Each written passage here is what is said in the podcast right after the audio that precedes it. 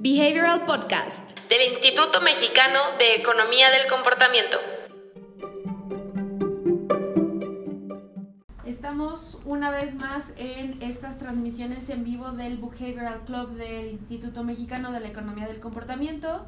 Eh, yo me presento, me llamo Charlotte Brum y conmigo está Kenia Lara y Pablo Hernández. Excelente. El día de hoy vamos a tocar un tema muy interesante que son los, eh, las recompensas y los incentivos. Las recompensas son la tercera parte del modelo que presenta Nireyal en su libro Hooked, que es los rewards, o sea, las recompensas. Entonces hoy vamos a platicar sobre la importancia de las recompensas para que las personas se sientan todavía motivadas a generar un nuevo cambio. Así es. Si hablamos de, incentivos o de recompensas, tenemos que plantear, digamos, el poder que tienen este tipo de elementos. O sea, al final las recompensas o los incentivos son estos mecanismos que nos dan cierta urgencia para generar una acción o un comportamiento deseado. Entonces, eh, Nira Yal habla sobre este tipo de recompensas variables, en donde existen diferentes tipos de recompensas que él escribe en su libro, para determinar eh, qué tanto Em, o qué tan predispuesta va a estar la persona para volver a iniciar un ciclo de hábito. Exactamente, y como eh, se me va la palabra de reward. Recompensa. Recompensa. Como recompensas variables, algo muy interesante que habla Nir en su libro es sobre tres tipos diferentes de recompensas. La primera es de la tribu, la segunda es de the hunt, o sea, como de la cacería y the self, o sea, la persona en sí, la persona interior. Voy a comenzar platicando sobre la recompensa de The Tribe, porque cuando juntas esas tres recompensas que están aquí, se unen en, este, en un diagrama para que en el centro esté cómo tener una recompensa válida para los usuarios. Entonces, en esta recompensa de The Tribe, Nira explica que somos seres humanos sociales y que todo el tiempo estamos buscando como la aprobación y pertenecer a un grupo porque así se ha diseñado a través de la historia y del tiempo. Entonces a mí me encanta cómo en este libro que habla sobre eh, productos digitales también, la validación que ha existido en Facebook, en Twitter, en Pinterest, en Instagram, es que quieres la recompensa de poder pertenecer a un grupo o de poder ser validado socialmente. Algo que explica aquí es que cuando subes una publicación a Facebook o un tweet o algo en Instagram, tú ya estás esperando los likes y los estás esperando porque quieres tener esa validación social con el grupo y por eso es que eh, seguimos con este ciclo de usar estas plataformas. Entonces a mí me parece súper interesante eso de, de The Tribe porque si queremos cambiar un comportamiento necesitamos tomar en cuenta que no es la persona individual, sino que existimos en un grupo de personas y es una forma muy buena para que las personas tomen un comportamiento diferente, darles esa eh, recompensa social a las personas de pertenencia. Yo creo que aquí habría que hacer un, un, pequeño paréntesis porque aunque Miriam se concentra en estos tres tipos de recompensas, hay, hay una clasificación macro arriba de estas, que son las motivaciones intrínsecas y extrínsecas. Al final, todos estos, motivaciones, estos elementos de recompensa de la tribu, de The Hunt, son generalmente motivaciones extrínsecas. O sea, que están, y variables. Exactamente, que se, se desarrollan y se convierten en relevantes para nosotros dentro de un contexto. Ahora, las intrínsecas son más digamos, eh, vamos a hablar de esto en un momento, pero son las recompensas de the self, que son más propias de la persona, más internas de la persona. Entonces, para tener esta clasificación clara, pues hay que diferenciar, digamos, las extrínsecas, que son muchas veces por el contexto, y eh, las intrínsecas. Perfecto, entonces, ¿podrías platicarnos un poco más sobre esta recompensa variable de the self? Sí, al final, the self, una variable una recompensa variable de propia, digamos, o de self, podríamos decir que es prácticamente una gratificación personal a la que perseguimos. ¿sí? O sea, tratamos de realizarnos personalmente, buscamos alguna, algún crecimiento personal. Todo esto son elementos eh, variables de recompensa, algún tipo de, eh, de progreso que tenemos eh, que perseguir. Al final, en el, en el, libro de Hook muchas veces eh, ya lo explica la aplicación de esto en videojuegos o aplicaciones. Exacto, en aplicaciones que al final, y aquí viene un tema importante, eh, en todo el tipo de recompensas una variable muy importante es la retroalimentación. Eh, la retroalimentación constante de un progreso y la tangibilidad de esto permite generar realmente esta percepción de avance y por ende el alcance de una meta. Entonces, eh, Miguel, como les comentaba, habla mucho de videojuegos, de aplicaciones y cómo el aumento de, de niveles o el, el, alcance de niveles, etcétera, eh, te permite de alguna manera ir alcanzando esta de, tu, de, propio, de manera propia este, este progreso que tú tanto deseas. Exactamente, y a mí me encanta el ejemplo de Nir cuando habla sobre tu correo electrónico. También. Porque eso no, no estás, no te van a dar un like si contestas el correo electrónico o si tu bandeja de entrada ya no tiene ningún correo, sí. sino que es una actividad que haces para tener una recompensa propia de excelente. Hoy ya chequé todo mi correo, ya no tengo ningún solo correo. Y Kenny, ¿nos podrías platicar sobre cómo podemos tener, Pablo comentaba sobre la retroalimentación, uh -huh. ¿cuáles pueden ser eh, algunas estrategias de retroalimentación plasmadas en algo ya como muy tangible? Sí, pues Nira ya lo ve mucho en aplicaciones, como decía Pablo, uh -huh. pero la, los incentivos, estos motivadores, son una herramienta bien importante para los recursos humanos. Okay. Entonces, eh, yo también leí Payoff, que está como más dirigido en, en este tema. Y Dan Ariely nos habla como de esto, ¿no? Como de qué retroalimentación le podemos dar a nuestros empleados uh -huh. para que sean más productivos. Y justo él lo divide como en dos partes. La motivación eh, externa y la monetaria. Okay. Entonces, nos dice que muchas veces nosotros pensamos que lo que queremos es como ganar más, sí. eh, el dinero nos mueve muchísimo, ¿no?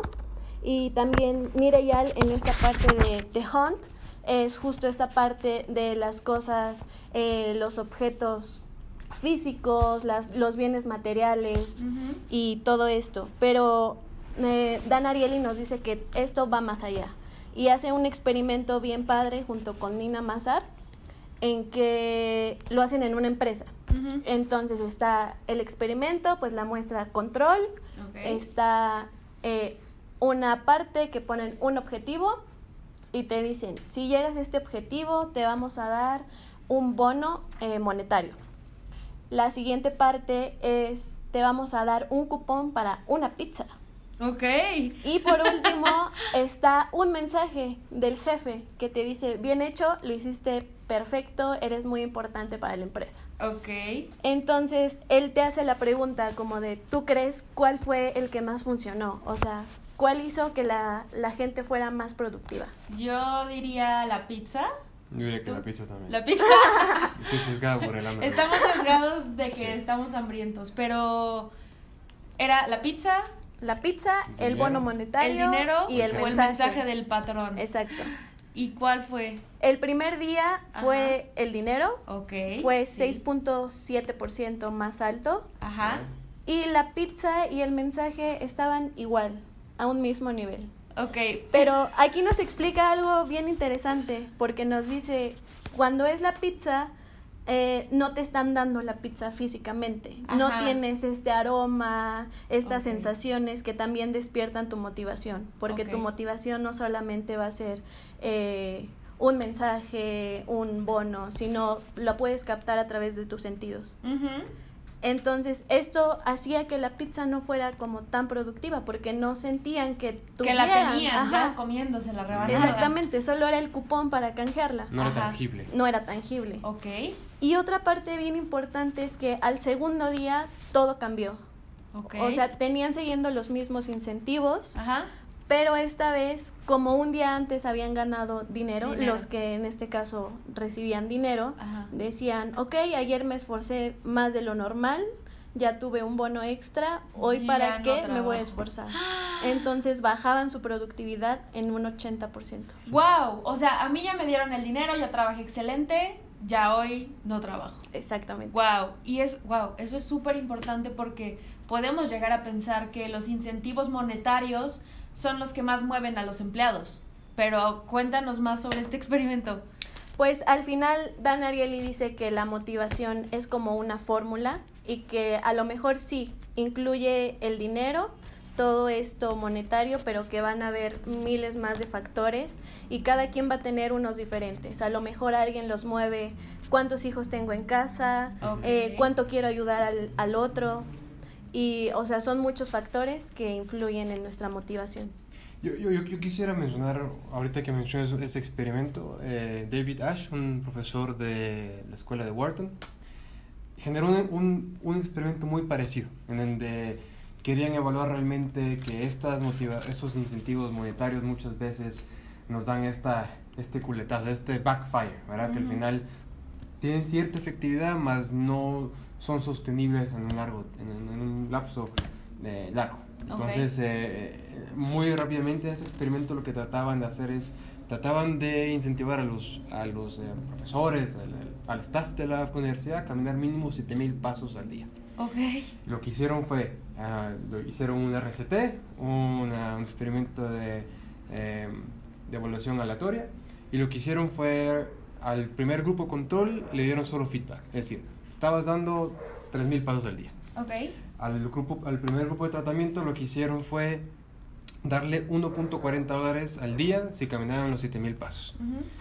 Y eh, al segundo grupo lo que hicieron fue darle 42 dólares eh, en una cuenta ficticia y, e irle restando 1.40 dólares en caso De no no. completaran los 7000 pasos.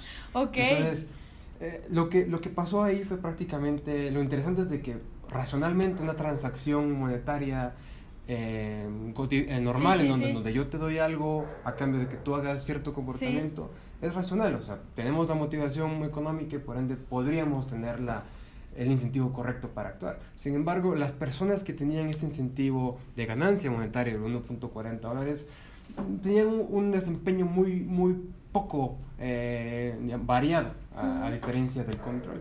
A cambio, en cambio, estas personas que tenían y, y, digamos, eran afectados por el efecto de votación, en donde ya tenían cierto dinero apropiado y luego Sí. les iban restando cierto dinero con No, aversión a las no, pérdidas, pues al final estos elementos, estos, estos digamos, em, estrategias psicológicas que es entender la psicología de la persona para, pues al final era el mismo tipo de dinero, o sea, Sí. te daba o no te daba 1.40 dólares. Ahora Sí. la única diferencia es que Ya ya, te lo quitaban. ya- exactamente, ya era una percepción de quitarme algo mío. Entonces, al final, lo interesante con estos dos experimentos es desde que, como mencionaba Kenny y Charlotte, o sea, es- muchas veces va a ser importante utilizar recurso económico, sin embargo, no se puede depender de la racionalidad de las personas para que éstas actúen. Muchas veces hay que incluir estos elementos psicológicos para entender a la persona y cómo transformar esto o darle una percepción de valor aún mayor y por ende darle una urgencia más importante.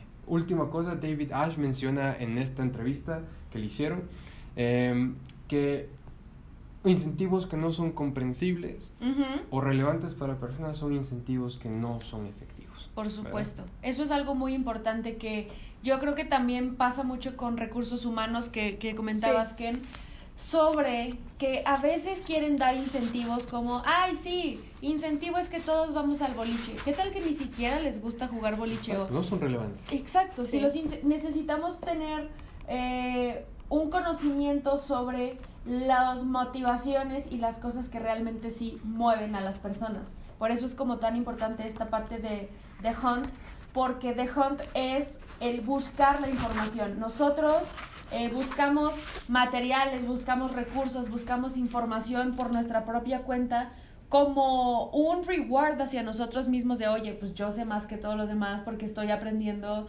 cosas de behavioral economics, por ejemplo. Entonces, esas son motivaciones que también estamos eh, generando en las personas y que cuando encuentras cuál es el itch que las personas quieren resolver, se puede hacer de una forma increíble y hablando sobre la retroalimentación para que las personas no quieran abandonar un proceso, abandonar un cierto tipo de trabajo, es muy importante ponerles retroalimentación. Y como mencionaba Pablo en un momento, una herramienta es poner barras de progreso. Si estás haciendo un cuestionario online muy largo, podrías poner barras de retroalimentación que le vayan diciendo a las personas, ah, llevas el 50% de toda la encuesta o te quedan nada más dos preguntas más por contestar. Y de esa forma puedes lograr que la gente termine ciertos procesos. Claro, y si, si nos basamos en, el, en el, este concepto de recompensa variable de, de self o la propia, en donde buscamos ciertas eh, gratificaciones personales o, o, metas, hablando del tema del cuestionario, lo que podemos hacer es utilizar ciertos puntos eh, de decisión en donde en lugar de tener un cuestionario muy largo se dividen en varios pequeños. Por supuesto. En donde las, en lugar de una meta grande dividimos, la dividimos en varias pequeñas y esta, esta recompensa variable de ir terminando varias pequeñas eh, fortalece el progreso o la percepción de progreso hacia la meta grande que es las 100 preguntas divididas en, divididas en 25, 25, 25. ¿Verdad? Exactamente. Y no sé si quieres agregar algo más, Ken, sobre el libro de Payoff de Dan Ariely. Sí, bueno, este, como les comentaba, está más enfocado hacia los incentivos. Es un libro súper pequeñito, de hecho tenemos la reseña en nuestro canal, si quieren la pueden ver. Y se los recomiendo mucho si eh, ustedes están dedicados, eh, bueno, su su puesto está dedicado hacia los recursos humanos porque en serio es una herramienta súper importante porque igual eh, esta retroalimentación, como les comentaba Charlotte y Pablo, también la pueden aplicar hacia sus empleados. O sea, el hecho de decirles, lo estás haciendo bien o estás fallando en esto, de verdad les va a funcionar muchísimo. Exactamente. Y recapitulando en qué parte del modelo Hook estamos, lo primero fue la señal, que hay señales internas, externas. ¿Cuáles son los factores de una buena señal, Pablo? Los factores para una buena señal es que tiene que ser clara, tiene que cortar la inercia y tiene que ser prominente. Excelente. Una vez que tienes una buena señal, pasamos a la parte de acción.